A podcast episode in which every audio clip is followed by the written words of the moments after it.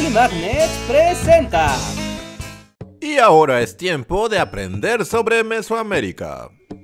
Menos mal, nuestro maestro nos mandó al Museo de Antropología e Historia para aprender sobre Mesoamérica, pero todavía no nos queda muy claro qué significa exactamente. Se conoce como Mesoamérica a la región del centro-sureste de lo que hoy es México y la zona norte de Centroamérica en donde florecieron las más importantes civilizaciones prehispánicas. Fue el antropólogo Paul Kirchhoff quien en 1943 acuñó por primera vez el nombre de Mesoamérica para referirse a las culturas que habitaban en esta zona de acuerdo a características que compartían en común, como la domesticación de plantas como el maíz, cacao, aguacate, frijol, vainilla, calabaza y chile, el sistema politeísta, la construcción de pirámides o un sistema de gobierno teocrático, entre muchos otros factores. La definición de lo que se acepta como mesoamericano es objeto de discusión entre los estudiosos de estas civilizaciones, pero podemos decir que el desarrollo de Mesoamérica se dividió en tres periodos culturales, el preclásico, el clásico y el postclásico. A ver, a ver, más lento, que necesito aprenderme esto para mi examen. El periodo preclásico abarcó del año 2500 a.C. al 200 después de Cristo. Es en este periodo que se consolidaron las bases fundamentales de las civilizaciones en Mesoamérica. Dentro de este periodo se encuentra la cultura olmeca, que se asentó en el territorio sureste del país, en lo que hoy se conoce como Tabasco y Veracruz. La cultura olmeca se caracterizó por iniciar el comercio en el área por su manejo en la cerámica y por el desarrollo de la escritura jeroglífica. Pero una de las cosas que más se asocian con los olmecas son las cabezas colosales. Actualmente se han encontrado 17 y su peso va de las 6 a las 50 toneladas. Vaya, sí que son grandes esas cabezas colosales. Cabe mencionar que nadie sabe realmente cómo se llamaban a sí mismos los Olmecas.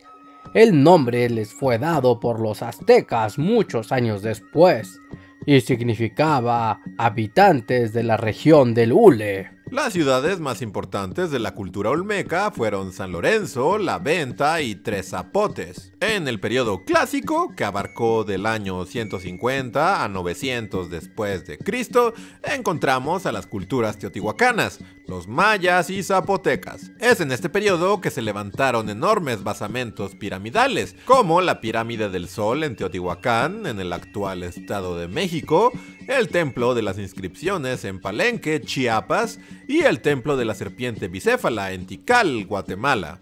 El periodo clásico podría entenderse como la etapa en la que la civilización prehispánica alcanzó su mayor esplendor. Se logró un gran desarrollo en el manejo de la cerámica, el uso del calendario y en los descubrimientos astronómicos.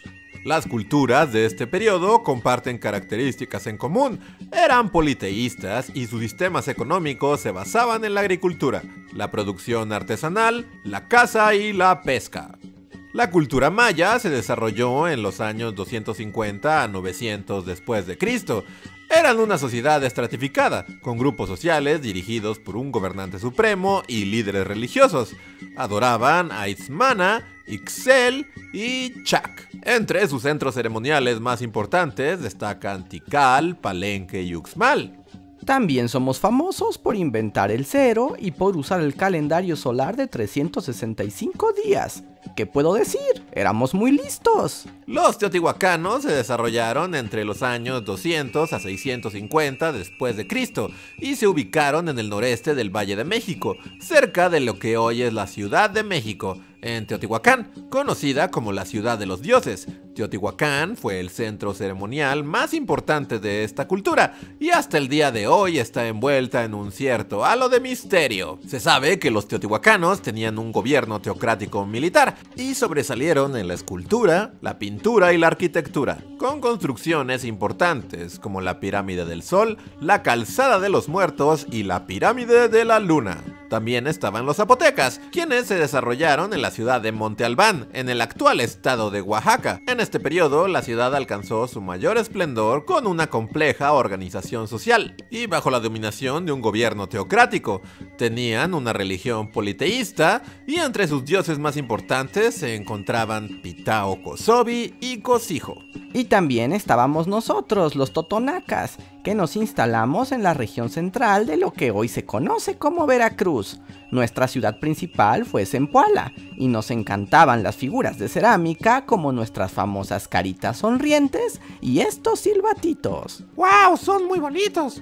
Por último, el periodo postclásico comenzó en el 900 después de Cristo y terminó con la llegada de los españoles en el 521. Se caracterizó por significativos avances tecnológicos y científicos para la agricultura y grandes migraciones de pueblos del norte hacia Mesoamérica también por la expansión del comercio hasta Oasis América y el auge del militarismo, el culto a la serpiente emplumada y los sacrificios humanos. En este periodo sobresalieron las culturas tolteca, mexica o aztecas, purépechas y mayas. Los toltecas se asentaron en el Valle del Mezquital, en lo que hoy es Hidalgo. Las obras más representativas de la cultura tolteca son los atlantes de Tula y tenían una religión politeísta teniendo como dioses principales a Quetzalcoatl, Tlaloc, Tezcatlipoca y Huehueteotl. También están los purépechas, quienes tenían tres señoríos, Páscuaro, Iguazio y Sinsunzan. Esta cultura tenía una estratificación social bien definida. Su principal dios era Kurikaweri y destacaron en la arquitectura, escultura, cerámica y alfarería. Otros, que al igual que los toltecas, migraron del norte de América, fueron la cultura mexica. Los mexicas se asentaron en las cercanías de Tlatelolco, donde fundarían Tenochtitlan, en 1325, según el mito, asentándose ahí al ver la señal que les había sido profetizada, y que hoy es el escudo nacional de México. Como ya mencioné, el último periodo mesoamericano terminó abruptamente con la llegada de los españoles en 1521. Esto comenzaría una nueva etapa para el territorio que hoy conocemos como México. Vaya, eso deja más claro a qué se refieren cuando hablan de Mesoamérica. Claro que sí, amiguito. Y es importante comprender que Mesoamérica no es un concepto científico, es más bien una noción ideológica de Estado, que desde su concepción sirve para dar identidad al pueblo mexicano. Así que no lo olvides. Mm, ok. Bueno, gracias, voz misteriosa. Nos vemos luego.